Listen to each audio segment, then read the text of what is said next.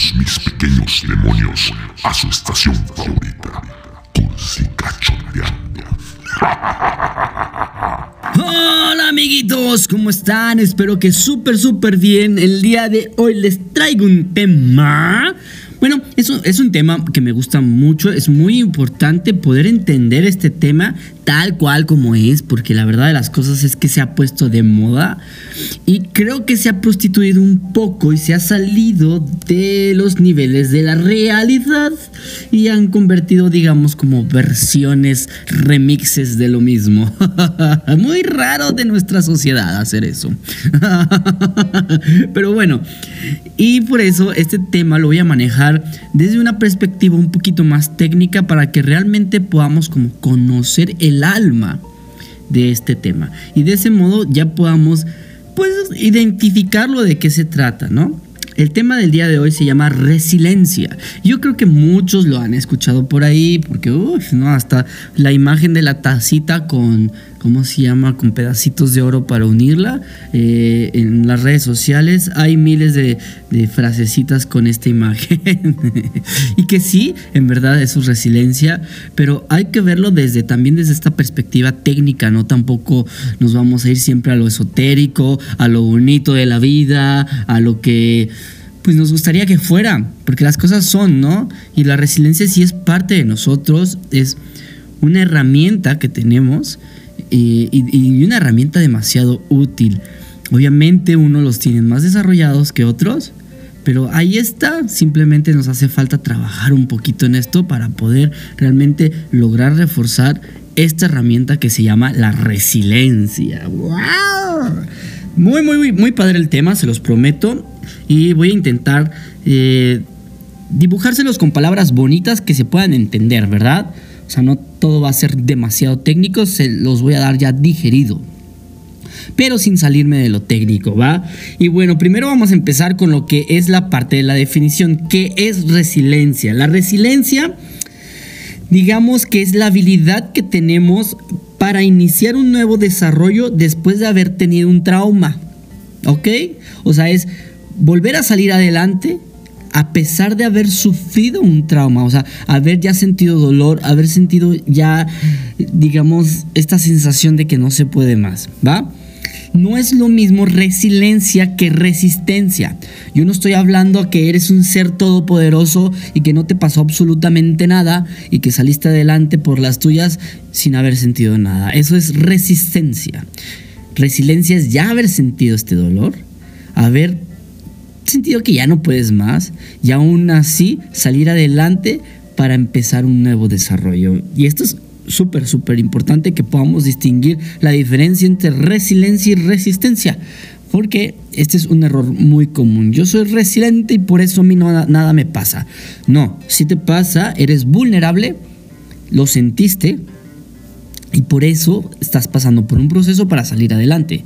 Eso es resiliencia, ¿va? Y bueno, Híjole, para que una persona pueda ser resiliente, ¿qué características debe de tener? es un debate demasiado grande eh, en el mundo de, digamos, de, de la salud mental, pero podemos decir que no es tanto la personalidad. La personalidad obviamente tiene que ver algo, digamos que también tiene que ver la cuestión genética, porque también hay, hay cuestiones que nosotros vamos heredando pero no son factores esenciales, digamos que no son los factores que determinan si somos personas resilientes o no. Mucho, mucho de la resiliencia va a tener que ver en el ambiente que nos hemos desarrollado, ¿sí? En el ambiente que estuvimos antes del trauma y en el ambiente que vamos a estar después del trauma. Esto sí es determinante, muy, muy determinante y muy importante que lo podamos entender. No podemos ser personas resilientes si después del trauma vamos y nos metemos en mayores conflictos o vamos y nos metemos en ambientes hostiles, ¿sí? No vamos a poder salir adelante bajo un ambiente de este, este estilo, ¿no? De este índole que realmente no nos proporciona, y esta es palabra clave, no nos proporciona seguridad. La seguridad es el meollo de absolutamente todo este tema de la resiliencia. Si realmente estamos en un ambiente seguros antes del trauma y después del trauma, vamos a poder ser personas resilientes, ¿va? Y obviamente durante nuestro desarrollo es muy importante que también podamos entenderlo esto. Porque aquí me voy a enfocar un poquito ahora la resiliencia en los niños que si bien es muy importante esta etapa de desarrollo para los niños y para nosotros mismos, eso no quiere decir que más adelante no podamos desarrollar de resiliencia, pero es como todo, es muchísimo más sencillo empezar a desarrollar, desarrollarla desde una edad temprana a esperarnos hasta la adultez para poder ser resilientes, ¿va? ¿En qué influye mucho en los niños que puedan ser niños resilientes o no?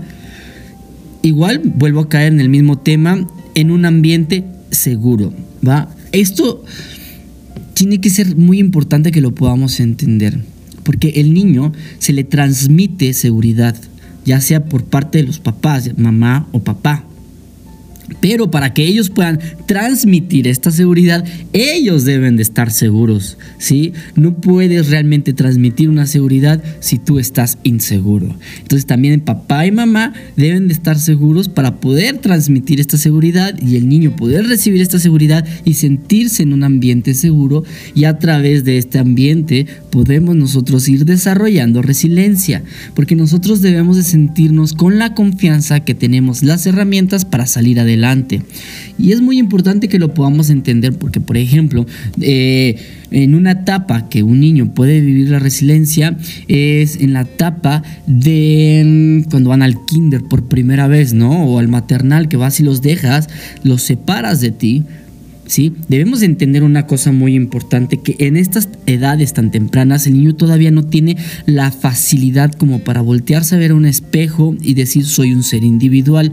Todavía en estas primeras etapas de la vida el niño se identifica como si fuera una extensión de mamá o de papá. ¿Va? Entonces cuando nosotros los dejamos allá en, el kinder o en las clases de natación o en las clases de taekwondo o lo que quieran, eh, el niño va a sentir que lo están abandonando prácticamente, ¿no? Que esta extensión que existía de él verse como una extensión deja de, de, existir, empieza a desvanecerse.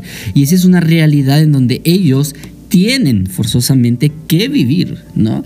Porque va a ser parte primordial de su desarrollo de inteligencia emocional. Entonces, eh, y aquí está toda la clave, entre más seguridad tenga el niño. Y entre más seguridad nosotros le hayamos dado o depositado al niño, el niño esta etapa va a poder salir adelante y lo va a poder vivir y disfrutar de una manera muy interesante. Que es aquí donde radica prácticamente lo que es la parte de la enseñanza. Cuando iniciamos nuestro proceso escolarizado, podemos decirlo así, ¿no? Si nosotros tenemos esta seguridad porque el ambiente en donde, donde venimos es un ambiente seguro, entonces nosotros vamos a poder llegar con esta disposición de poder aprender. Uh, padrísimo, ¿no? Y muy, muy, muy interesante porque si lo desglosamos vamos a poder llegar a hacer un cuestionamiento y bueno, ¿cómo no es un ambiente seguro? Y, esto realmente el ambiente no seguro tiene que ver con muchas cosas. Primero tenemos que entender el vínculo que crea el niño con papá o mamá. ¿va? Es un vínculo seguro. De hecho, nosotros le llamamos como apego seguro.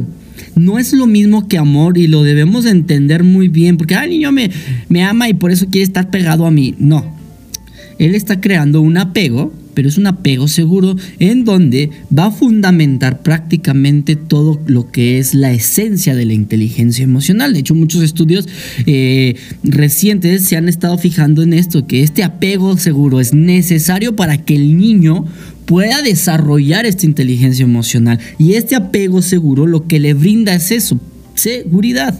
Y es muy importante. Pero ¿cómo debe de ser el ambiente o el entorno en donde él está viviendo? Pues tiene que ser uno que te invite a sentirte bien. Definitivamente no hay desarrollo, no hay este vínculo seguro cuando estás en un ambiente familiar donde, por ejemplo, papá y mamá se están peleando constantemente, donde hay violencia intrafamiliar, definitivamente no va a existir este vínculo seguro y definitivamente no va a existir un, un, ambiente seguro, ¿no? No, no vas a estar en un estado donde tú digas, aquí puedo llegar a refugiarme, ¿no? Hogar es el lugar donde nosotros buscamos refugiarnos después de un, un día muy pesado y también los niños lo pueden ver de ese modo, ¿no?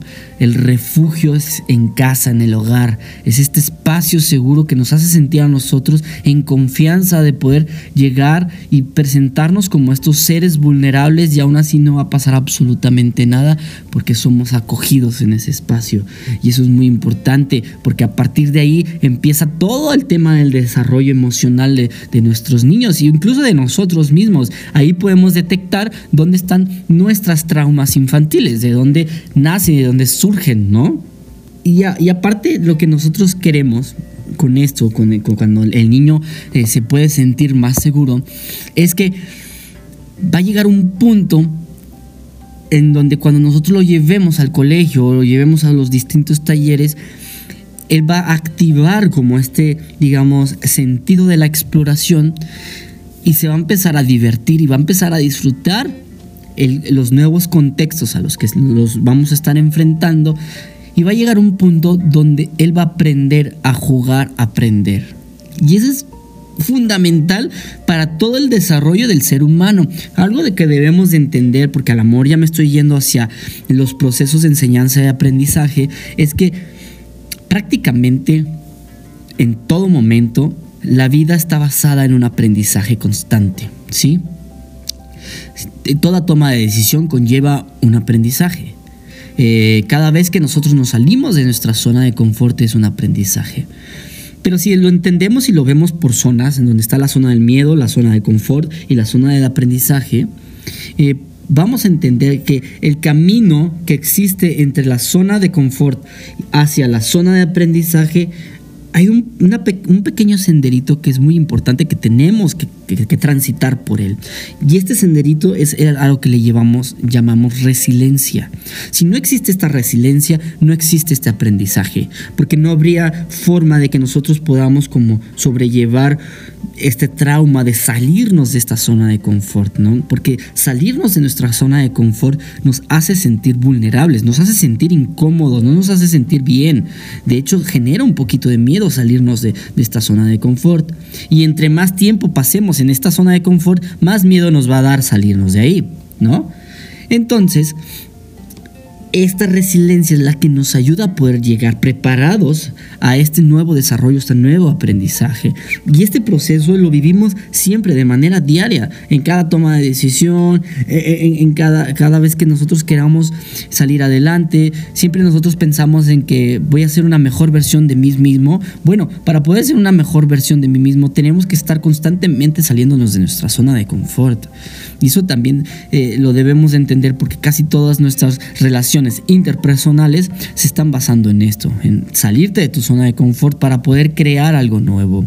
Y crear algo nuevo conlleva resiliencia y conlleva un aprendizaje, ¿va? Y es por eso que estoy vinculando todo esto y encajándolo en donde se da de manera diaria la resiliencia, porque no precisamente la resiliencia es porque alguien me golpeó y me traumatizó por el resto de mi vida y por eso estoy saliendo adelante. Claro, eso tiene que ver con resiliencia, pero no nada más tiene que estar en estos casos tan extremos, sino también en la vida diaria hay resiliencia y en la vida diaria nosotros vamos practicándola y fortaleciéndola. ¿sí? Eh, es muy importante también que podamos entender que, como, le dije, como les dije, ¿no? No solamente se da en una etapa del infantil, sino también podemos desarrollar resiliencia en los adultos. No es tan fácil, pero sí hay unas cosas que debemos de tomar en consideración para cuando somos adultos.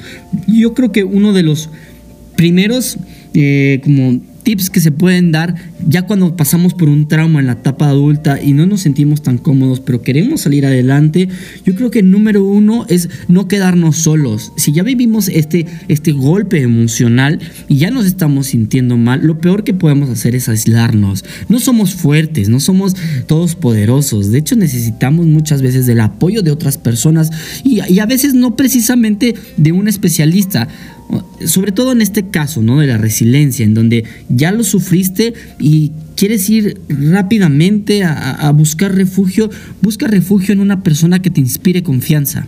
¿Sí? No vayas y te metas en un ambiente hostil. Busca, busca espacios bonitos que te propicien esta confianza y busca a esta persona que realmente creas que tú puedas llegar con, con esta persona, ella o él, y puedas platicar de tu vida y de lo que te acaba de suceder y que te va a escuchar y que tú te vas a sentir cómodo al platicarlo, ¿sí? Porque lo que hacemos cuando nos encerramos, lo único que estamos haciendo es encerrarnos con este miedo y con este dolor y lo único que vamos a empezar a crear son pensamientos compulsivos que al final de cuentas van a hacer de este problema uno más grande y nos va a empezar a dañar más. Entonces van a empezar a, se van a empezar a activar nuestros mecanismos de defensas y que realmente ya no nos van a dejar vincularnos de una mejor manera con, con lo que nos rodea ni con estos temas. Entonces lo que queremos es rápido poder salir de, este aspecto mental eh, eh, en lugar de quedarnos en, un estado emocional refractario, poder salir y platicarlo y a la hora que nosotros lo soltamos y lo platicamos, nosotros también nos estamos escuchando y eso nos ayuda como tener una visión distinta o una perspectiva distinta de lo que acabamos de vivir. Y de ese modo es como empezamos nosotros a poder trabajar con la resiliencia en la etapa adulta. ¿sí? Yo creo que otro tip que también puedo dar acerca de la resiliencia en la etapa adulta, eh, bueno, ya les dije, una persona de confianza, poderlo platicar en un ambiente de confianza, eh, no encerrarnos. Entonces yo creo que otro tema también muy importante acerca de la resiliencia en la etapa adulta es poder identificar nuestras emociones, tener como esta habilidad de voltearnos a ver, permitirnos sentir la emoción. O sea, realmente la emoción no es mala y sentir la emoción no es malo permitirnos este espacio sin juzgarnos a nosotros mismos, porque muchas veces somos durísimos y nos decimos, es que eres un tonto, por eso pasaste por eso. No, realmente voltearnos a ver, sentir esta emoción, ver cómo se refleja en nuestro cuerpo esta emoción, voltear a ver nuestros pensamientos, qué estamos teniendo, cuál es el diálogo que estamos teniendo en ese momento y nada más ser como una tercera persona que está observando una película sin juzgar, sin nada, y, darle este espacio y permitir que la emoción esté ahí con nosotros un ratito. Eso también nos va a ayudar muchísimo como disminuir estos pensamientos compulsivos y la intensidad con la que estamos sintiendo esta emoción. Entonces eso nos va a dar este espacio para que después podamos meter el análisis en ese momento es difícil meter el análisis, por eso no es recomendable empezar con el análisis, porque va a haber una pelea entre, entre digamos, que tu, mente primitiva y, tu mente un poco más analítica, ¿no? Entonces, dejar que la mente primitiva se exprese un poquito es muy bueno, ¿no? Para que se baje la intensidad y ahora sí ya podamos llegar con el análisis. Yo creo que este tema es demasiado profundo, podemos llegar a profundizarlo muchísimo más, pero hasta aquí es muy importante como dejarlo para que se lo puedan llevar y lo puedan disfrutar un poquito. Espero que les haya gustado mucho este, este tema, es un tema como nodal para nuestra existencia y si podemos nosotros empezar a trabajar con nuestra resiliencia, tengan la seguridad que va acompañado con una inteligencia emocional y que nos va a dar mucha oportunidad para poder ver la vida desde otra perspectiva, porque muchas veces nos enfrascamos en nuestra perspectiva y creemos que esa es la realidad, pero nosotros apenas estamos teniendo una pequeña visión, o sea, una pequeña perspectiva de lo que es la realidad. La realidad es vasta, gigantesca, casi infinita. ¿Ok? Y pues bueno, eso es todo por esta semana. Espero que les haya gustado muchísimo y que no se les olvide compartir, compartir, compartir. Eh, los quiero muchísimo y nos escuchamos el próximo domingo aquí en su programa Cursi Cachondeando. Nos vemos, amiguitos. ¡Woo!